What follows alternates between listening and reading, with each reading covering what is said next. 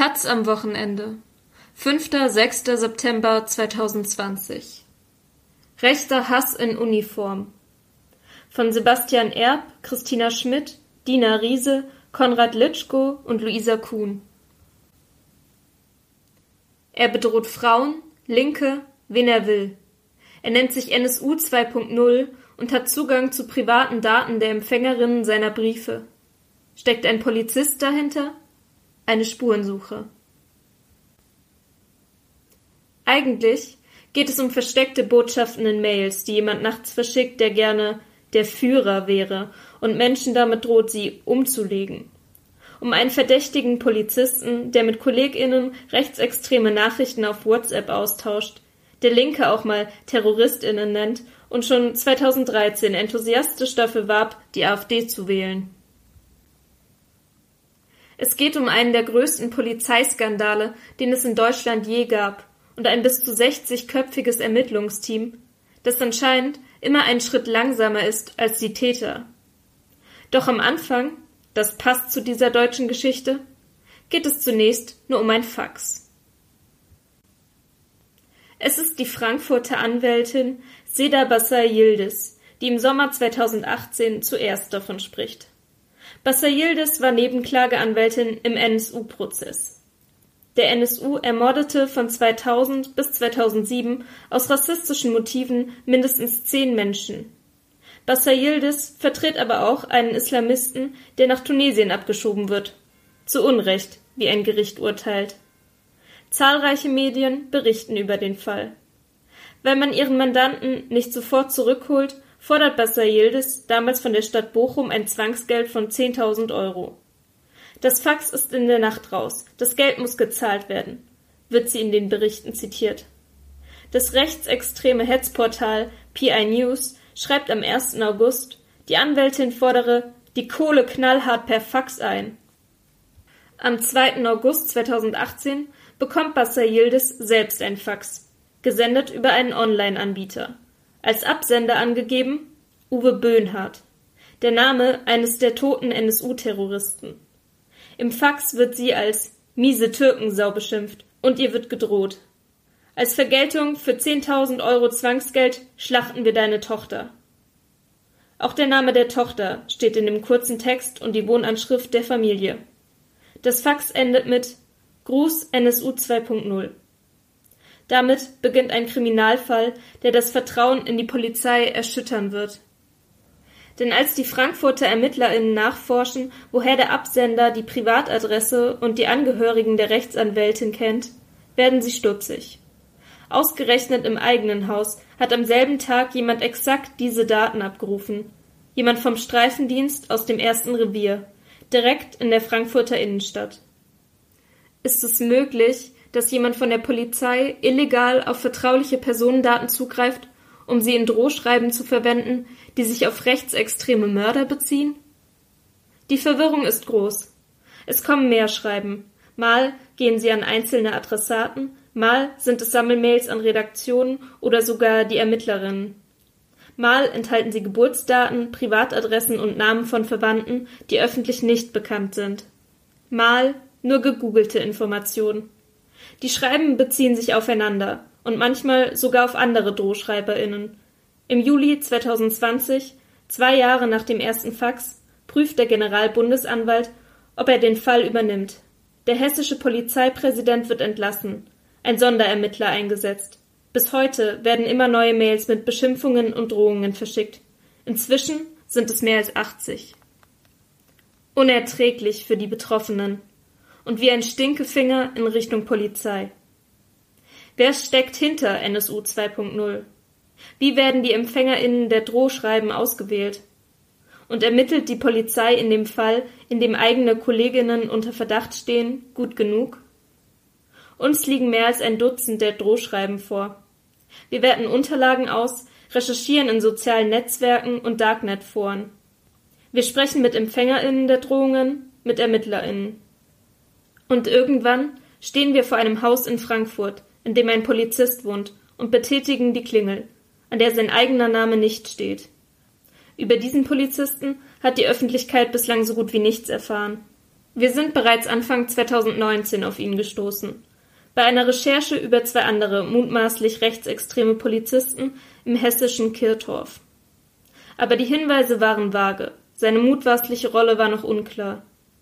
Als der NSU 2.0-Skandal sich ausweitet, schauen wir genauer auf die Puzzleteile, finden seinen Namen heraus, Details über seine Person, seine Facebook-Seite. Und dann bekommen wir die Bestätigung. Er ist der Hauptverdächtige, gegen den bis heute im Fall NSU 2.0 ermittelt wird. Er heißt Johannes S.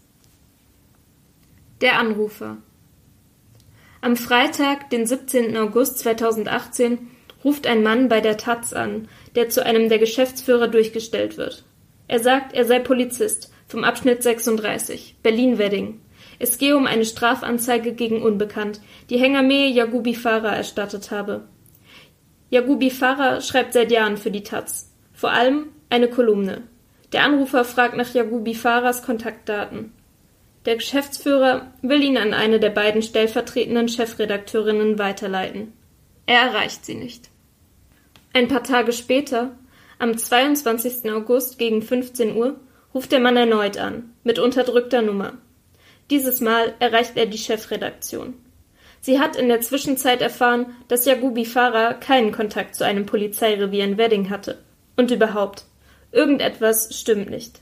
Sie bittet den angeblichen Polizisten so lange um seine Kontaktdaten, bis er das Gespräch mit einer Drohung beendet. Ihrer Kollegin blüht noch einiges. So hat es die stellvertretende Chefredakteurin in einem Gedächtnisprotokoll festgehalten. Hengame Yagubi Farah bekommt schon länger massive Drohungen, meist wenn ein polarisierender Text veröffentlicht wird. Der letzte große Aufreger war zu diesem Zeitpunkt etwa ein Jahr her. Im Oktober 2017 erschien eine Kolumne unter dem Titel Deutsche schafft euch ab. Eine Woche vor dem Anruf im August 2018 erwähnt zunächst die Basler Zeitung und dann das Hetzportal PI News die inzwischen schon fast ein Jahr alte Kolumne und belegt die Autorin mit diskriminierenden Ausdrücken. Es hatte zuvor schon Versuche gegeben, Yagubi Farahs Daten auszuspionieren, mit durchaus aufwendigen Aktionen. 2017 etwa täuschten Unbekannte eine Einladung zu einem Vortrag in die Schweiz vor und gelangten so an Yagubi Farahs Adresse. Daraufhin werden Pizzen, Zeitungen und Magazine an Yagubi Farah geschickt. Sogar ein Inkassounternehmen meldete sich wegen eines angeblich nicht zurückgezahlten Kredits. In einer anonymen Mail stand Ich hoffe, dass dir mein Spiel ansonsten Spaß macht. Die beiden Anrufe bei der Taz im August 2018 reihen sich da zunächst ein. Dass sie eine besondere Dimension haben, ahnt damals noch niemand. Zwei Wochen zuvor war der erste NSU 2.0 Drohfax bei der Frankfurter Rechtsanwältin Bassa Yildiz eingegangen.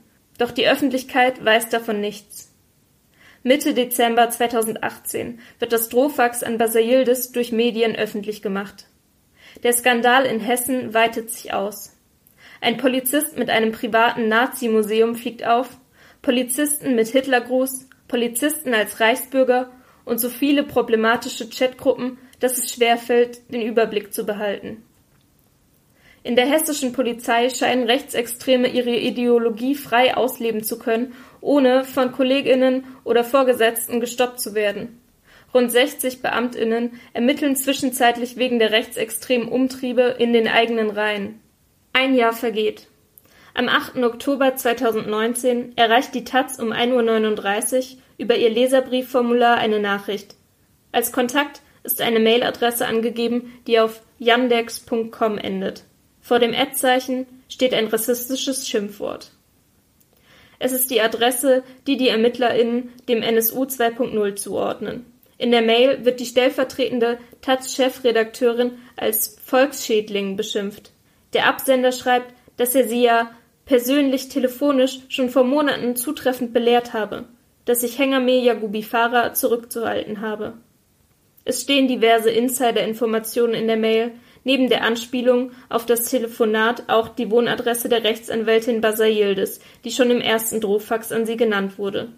Der Anruf ein gutes Jahr zuvor erscheint nun in einem anderen Licht. Er hat etwas mit NSU 2.0 zu tun. Der taz Justitia informiert das Berliner Landeskriminalamt. Der Staatsschutz ermittelt. In Hessen sind die Ermittlungen vorangegangen. Erst steht eine Streifenpolizistin aus Frankfurt in Verdacht. Sie war an dem Computer eingeloggt, von dem aus die Daten von Basayildis abgefragt wurden. Die Polizistin bestreitet die Abfrage, doch die ErmittlerInnen durchforsten ihr Handy und stoßen auf eine Chatgruppe mit vielen rechtsextremen Nachrichten. Einen Kollegen aus demselben Revier machen sie als Hauptverdächtigen aus. Auch er war Mitglied der Chatgruppe. Auch er war zum Zeitpunkt der Adressabfrage im Dienst. Die ErmittlerInnen glauben, er hat die NSU 2.0 Faxe verschickt. Es ist Johannes S. Bis heute ist er der einzige konkrete Tatverdächtige. Wochenlang wird er überwacht. Ein Dreivierteljahr nach der ersten Mail an die Taz, am 23. Juni 2020, kommt wieder eine Nachricht vom NSU 2.0 bei der Redaktion an, dieses Mal mit noch deutlicherer Bezugsnahme auf die Anrufe im Jahr 2018. Diese Nachricht wird gleich fünfmal an die Taz geschickt, über Kontaktformulare und direkt als Mail, gegen halb vier Uhr morgens, wieder von der Yandex-Adresse SS-Obersturmbannführer, als Absendername Betreff Hengame Yagubi Fahrer. Neben sexistischen und queerfeindlichen Beschimpfungen steht in der Mail auch Yagubi Fahrers Geburtsdatum. Das ist zwar nicht sehr leicht zu finden, aber auch nicht geheim. Vor allem aber ist das genaue Datum des zweiten Anrufs in der Taz-Redaktion genannt. Der Führer des NSU 2.0 wie sich der Absender bezeichnet, schreibt, dass er schon am 22.08.2018 telefonisch höchstpersönlich klargemacht habe, dass wir Hengame Yagubi-Fahrer ganz besonders zu treffend betreuen werden. Die Mail endet mit Heil Hitler. Der Taz-Justiziar gibt auch diese Mail ans LKA weiter. Schnell ist klar, bei dem Anrufer und dem Mailschreiber muss es sich um denselben Mann handeln. Andernfalls müsste es einen engen Informationsaustausch gegeben haben. Wie sonst sollte der Mailschreiber zwei Jahre später den Anruf in der Taz auf den Tag genau datieren können. Es spricht einiges dafür, dass es sich bei dem Absender der NSU 2.0 Mails um eine einzelne Person handelt, jedenfalls nicht um eine größere Gruppe. Der Führer des NSU 2.0 schreibt immer wieder aus der Ich-Perspektive. Die uns vorliegenden Mails haben eine weitgehend identische Formatierung, aber es ist kein Baukastensystem. Die einzelnen Schreiben sind individuell auf eine Empfängerin oder einen Sachverhalt zugeschnitten. Ihr Ton ist eine seltsame Mischung aus formal und vulgär. Mehrfach taucht auch derselbe Rechtschreibfehler in einem selten gebrauchten Wort auf. Blut wird fließen, Knüppelhage dick, steht in den Mails. Und das im Abstand von Monaten. Es müsste Knüppelhagel dick heißen, mit L. Diese Zeile ist eine Referenz auf ein rechtsextremes und antisemitisches Szenelied und ein Beispiel dafür, dass diese Nachrichten kleine Hinweise enthalten, die sich manchmal auch aufeinander beziehen. Legt man die Nachrichten nebeneinander, wirken sie wie eine Schnitzeljagd. Empfindet der Urheber der Drohschreiben das alles nur als Spiel? Und mit wem spielt er es? Mit seinen Opfern? Den Behörden? Wir folgen den Spuren. Im Leserbriefformular wurde eine Frankfurter Adresse angegeben. Auf den ersten Blick wirkt sie einfach hingeschrieben. Online kann man nichts weiter über sie herausfinden. Wir fahren hin. Hier stehen bewusst keine Details. Vieles ist vorstellbar. Dass hier ein weiteres Opfer lebt oder vielleicht jemand aus dem Ermittlungsteam oder eine Landespolitikerin, die sich mit dem Thema befasst. Auf dem Klingelschild steht Basa Yildiz. Es ist nicht dieselbe Adresse der Anwältin, die im ersten Fax stand, und damit eine neue Drohung an sie. Ich weiß noch immer, wo du wohnst. Nach allem, was passiert ist, ist die Anschrift von Basildes natürlich geheim, im Melderegister gesperrt sowieso. Irgendwie muss der Absender an die Adresse gekommen sein. Wurden wieder Daten bei der Polizei abgefragt? Wurde das überprüft? Das beantwortet uns tagelang keiner. Erst nachdem wir am Donnerstag einen Text auf taz.de veröffentlichen, sagt Innenminister Peter Beuth von der CDU, es habe in Hessen keine neue Abfrage gegeben. Wurde Seda Basayildes von den ErmittlerInnen darüber informiert? Sie äußert sich häufig zu den Drohungen. Dieses Mal aber will sie nichts dazu sagen. Neue Opfer. Am 5. März 2019 um 12.52 Uhr bekommt die Kabarettistin Idel Baydar eine SMS, geschickt über die Webseite 5vor12.de. Von dort lassen sich anonym SMS verschicken. Beider wird mit ähnlichen Worten beschimpft wie zuvor Buzzer Yildiz. Verpiss dich aus Deutschland, solange du noch lebend rauskommst. Am Ende steht SS Obersturmbannführer. Am 15. März kommt die nächste SMS. Darin steht der Vorname ihrer Mutter. Wieso ausgerechnet Baydar? Die Kabarettistin hat mit ihrer Kunstfigur Yilid Aische eine gewisse Bekanntheit erreicht, aber als Nischenstar, auf YouTube und eher in Berlin als in Hessen. Aber sie ist eine Frau und sie hat einen Migrationshintergrund. Das allein könnte sie schon zum Hassobjekt machen. Am 5. März, am Tag der ersten SMS, wurden an einem Polizeicomputer in Wiesbaden persönliche Daten von Baydar abgerufen. Am selben Tag bei der Polizei in Berlin. Von beidem wissen die ErmittlerInnen in Hessen zu diesem Zeitpunkt nichts. Erst Monate später werden sie eine klare Verbindung zu den Drohfaxen an Basayildes sehen. Die Drohungen an Baydar werden zunächst in Berlin bearbeitet und die Ermittlungen im Mai 2019 zunächst eingestellt. Mit einem Fax hat es angefangen, es gab Anrufe und SMS vom NSU 2.0, später Mails. Spätestens im Sommer 2019 wird wohl die erste Nachricht von der erwähnten Yandex-Adresse verschickt. Für die ErmittlerInnen ist es ungünstig, dass dieser Anbieter benutzt wird, denn sie können nicht sehen, von wo aus die Mails verschickt werden. Sie sehen nur, dass sie aus Russland kommen, weil dort der Server steht. Die Staatsanwaltschaft Frankfurt am Main stellt ein Rechtshilfeersuchen, um an die Verkehrsdaten zu kommen. Am 3. September 2019 wird es nach Russland geschickt. Man will also wissen, wann und von wo aus auf das Mailpostfach zugegriffen wurde. Eine Antwort gibt es nach Taz-Informationen bis heute nicht, obwohl die deutsche Seite mehrfach bei der russischen Generalstaatsanwaltschaft nachgehakt hat. Die Nachrichten, die der NSU 2.0 verschickt, richten inzwischen Chaos an. Immer wieder müssen wegen Bombendrohungen Gebäude geräumt werden so etwa im Oktober 2019, als eine Mail von der Yandex-Adresse die Uni Hamburg erreicht. Ihr verfluchten und linksgrün versifften Schweine, ihr macht Deutschland nicht fertig. Im Hauptgebäude haben wir gegenwärtig gleichzeitig drei Sprengsätze deponiert. Oder im April 2020 in Berlin, kurz vor Beginn des Prozesses gegen André M., dem 32-jährigen Neonazi aus Halstenbeck bei Hamburg wird vorgeworfen, über 100 E-Mails verschickt zu haben, meist mit dem Absender Nationalsozialistische Offensive, darunter 87 Bombendrohungen. Nun erhält das Gericht ein Fax, in dem in das U 2.0 der Führer BerichterstatterInnen droht, diese Bastarde werden in ihrem eigenen Blut vor dem Saal 220 ersaufen. Bomben werden keine gefunden. Seit 2018 sind ähnliche Drohmails mit weiteren verschiedenen Absendern aufgetaucht. Staatsstreichorchester oder auch mal NSU 2.0 von anderen Mailadressen verschickt. Immer wieder heißt es, die Absender müssten zusammenarbeiten. Doch das ist wohl nicht der Fall. Nachvollziehen lässt sich dies im Darknet. In diesen Teil des Internets gelangt man, wenn man mit einem sogenannten Tor-Browser spezielle Websites abruft. Verschlüsselt und anonym. Im Dezember 2018 postet dort in einem Forum ein Nutzer namens Wehrmacht einen Artikel über die Drohung an Seda Basayildis und schreibt Haha, es ist ja schon fast ein wenig peinlich, sich mit diesen Stümpern die Gesinnung zu teilen. Was für Pfeifen. Auch Wehrmacht verschickt Drohmails, manchmal auch unter dem Namen Elysium oder Staatsstreichorchester. Sie sind lang und wirr und voll abgründiger Drohungen, auch sie gehen an Journalistinnen, Politikerinnen, Prominente.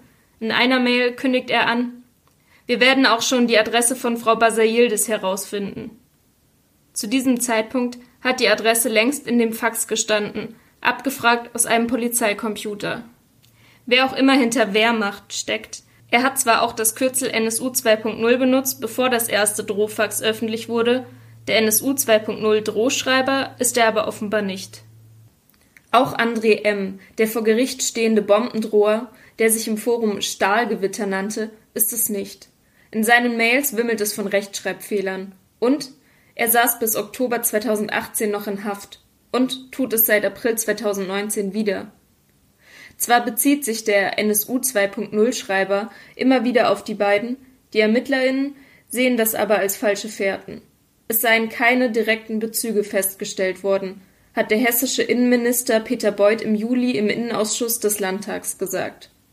Klar ist aber auch, die bekannt gewordenen Abfragen in Polizeisystemen ohne dienstlichen Anlass kann nicht eine Person allein gemacht haben. Es gab sie in Frankfurt, in zwei Revieren in Wiesbaden, in Hamburg und in Berlin. Die zu den fraglichen Zeiten eingeloggten Beamtinnen sagen, dass sie die Daten nicht abgerufen haben oder nichts mit dem NSU 2.0 zu tun haben. Aber die Datenabfragen können kaum in allen Fällen Zufall sein, weil der zeitliche Zusammenhang eklatant ist, weil die Daten anders kaum zu beschaffen sind, weil es unwahrscheinlich ist, dass sich mehrere PolizistInnen plötzlich für eine Nischenkabarettistin wie Idil Baydar interessieren und dann später private Daten von ihr in einer Drohmail stehen. Es könnte also eine Gruppe von PolizistInnen geben, die den NSU 2.0 bilden. Oder es sind einzelne BeamtInnen, die für die HaupttäterInnen in den Computer schauen. Womöglich erschleicht sich der Täter auch die Daten, ruft an, gibt sich als Kollege aus und bittet um eine Abfrage. Vielleicht ein Ex-Polizist. In einer der NSU 2.0 Drohmails ist die Rede von gehobenem Dienst im Vorruhestand. So könnte sich ein Polizist vorkommen, dem verboten wurde, die Dienstgeschäfte zu führen so wie Johannes S., 31, der Beschuldigte aus Frankfurt. Es könnte aber auch einen Umschlagsplatz geben, irgendwo versteckt im Darknet oder auf einer Chatplattform, wo die privaten Daten der Opfer gesammelt und ausgetauscht werden. Mehrere Personen könnten dort aktiv sein, darunter auch Polizisten. Sie müssten sich nicht einmal kennen. Und der NSU 2.0 benutzt die Daten dann für die Drohmails. Mails, wie die Nachricht, die im Juli 2020 an die TV-Moderatorin Maybrit Illner gerichtet ist. Sie beginnt harmlos. Seit Jahren sehe ich Ihre Sendung mit Interesse, schreibt der Absender und fordert in einem ironisch gehässigen Ton eine Sendung zu dem Thema Wann wird Deutschland endlich abgeschafft? Daran sollten, das fordert der Schreiber, folgende Gäste teilnehmen. Die Taz-Kolumnistin Hengame Yagubifara, die Kabarettistin Idil Baydar, die Bundestagsabgeordnete Martina Renner, die hessische Landespolitikerin Janine Wissler und Anne Helm aus dem Berliner Abgeordnetenhaus. Frauen und Queers, die politisch links stehen oder einen Migrationshintergrund haben. Oder beides. Sie alle sind in NSU 2.0 Nachrichten bedroht worden. Am Ende der Mail an Maybrit Illner erneut und ganz unverblümt mit dem Tod. Die Frauen sagen, sie wollen sich nicht einschüchtern lassen. Grüße an den Oberstrumpfbandführer, twitterte Seda Basayildes kürzlich. Ihr bekommt uns nicht klein. Dazu ein Bild von sich mit den anderen Frauen. Dass die Mail an Maybrit Illner ging, ist interessant. In dieser ZDF-Talkshow wurde das Kürzel NSU 2.0 zum ersten Mal in einem größeren Rahmen verwendet. Das war im Sommer 2015, als vermehrt Flüchtlingsunterkünfte angezündet wurden. Der Publizist Sascha Lobo hatte damals NSU 2.0 in die Diskussion eingeführt, ganz bewusst. Er wollte damit vor einer rechtsextremen Bedrohung warnen. Womöglich kam der NSU 2.0 so auf seinen Namen. Der Polizist Anfang 2012 postete ein junger Mann aus einer mittelhessischen Kleinstadt auf Facebook, er sei einer der glücklichsten Menschen der Welt. Er ist 23 Jahre alt und hat soeben eine Zusage bekommen. Johannes S. darf zur Polizei. Seine Eltern haben sich früh getrennt und seine Mutter kam mit einem Mann zusammen, der aus Ägypten stammt. Eine Lehrerin erinnert sich daran, dass S. kein gutes Verhältnis zu ihm hatte. Er hat einen tiefen Groll gegen diesen Mann gehegt. Johannes S. engagierte sich in der Schülervertretung und trainierte eine Mädchenbasketballmannschaft. Er ist Partygänger, Computercrack. Rechtes Gedankengut? Davon ist im Gespräch mit Leuten, die ihn von damals kennen, nichts zu hören. Wir klingeln bei seiner Mutter. Ein kurzes Gespräch durch den Türspalt. Wir sagen, dass wir wegen der Ermittlungen der Polizei da sind, ob wir ihm eine Nachricht zukommen lassen können. Nein, sagt sie, und ermitteln Sie mal. Es sei nämlich alles anders, von Anfang an. Tür zu. Nach dem Abi hat er seinen Zivildienst beim Roten Kreuz gemacht und danach eine Weile als Rettungssanitäter gejobbt, bevor er an die Polizeihochschule ging. Er zitiert gerne den Comedian Seda Sumunchu. Jede Minderheit hat ein Recht auf Diskriminierung. Über sich selbst schreibt er in seiner Bachelorarbeit, er habe schwarzen Humor. Die Arbeit untersucht, inwieweit Humor der Polizei bei der Einsatzbewältigung helfen kann. Er verweist auf einen Vertreter des Lach-Yoga in Europa, der mit Jux-Briefen bekannt wurde, die er an Behörden und Unternehmen schickte. Sollte alles vielleicht ein absolut miserabler Scherz sein? In sozialen Netzwerken postet er Bilder von Konzerten und welche vom ersten gemeinsamen Urlaub mit Frau und Kind. Aber dann sind da auch politische Äußerungen. Auf Facebook schreibt er kurz vor der Bundestagswahl 2013 Am 22. heißt es Kreuz für die AfD. Und nein, diese Stimme ist nicht verschenkt.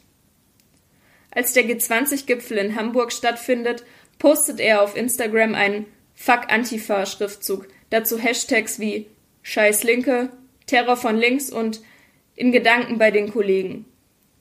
In der WhatsApp-Chatgruppe, in der er mit einer Handvoll KollegInnen zum Teil rechtsextreme Nachrichten austauschte, äußert er sich offenbar deutlicher. 18 von 40 Inhalten, die als strafrechtlich relevant eingestuft werden, sollen laut Spiegel von ihm stammen.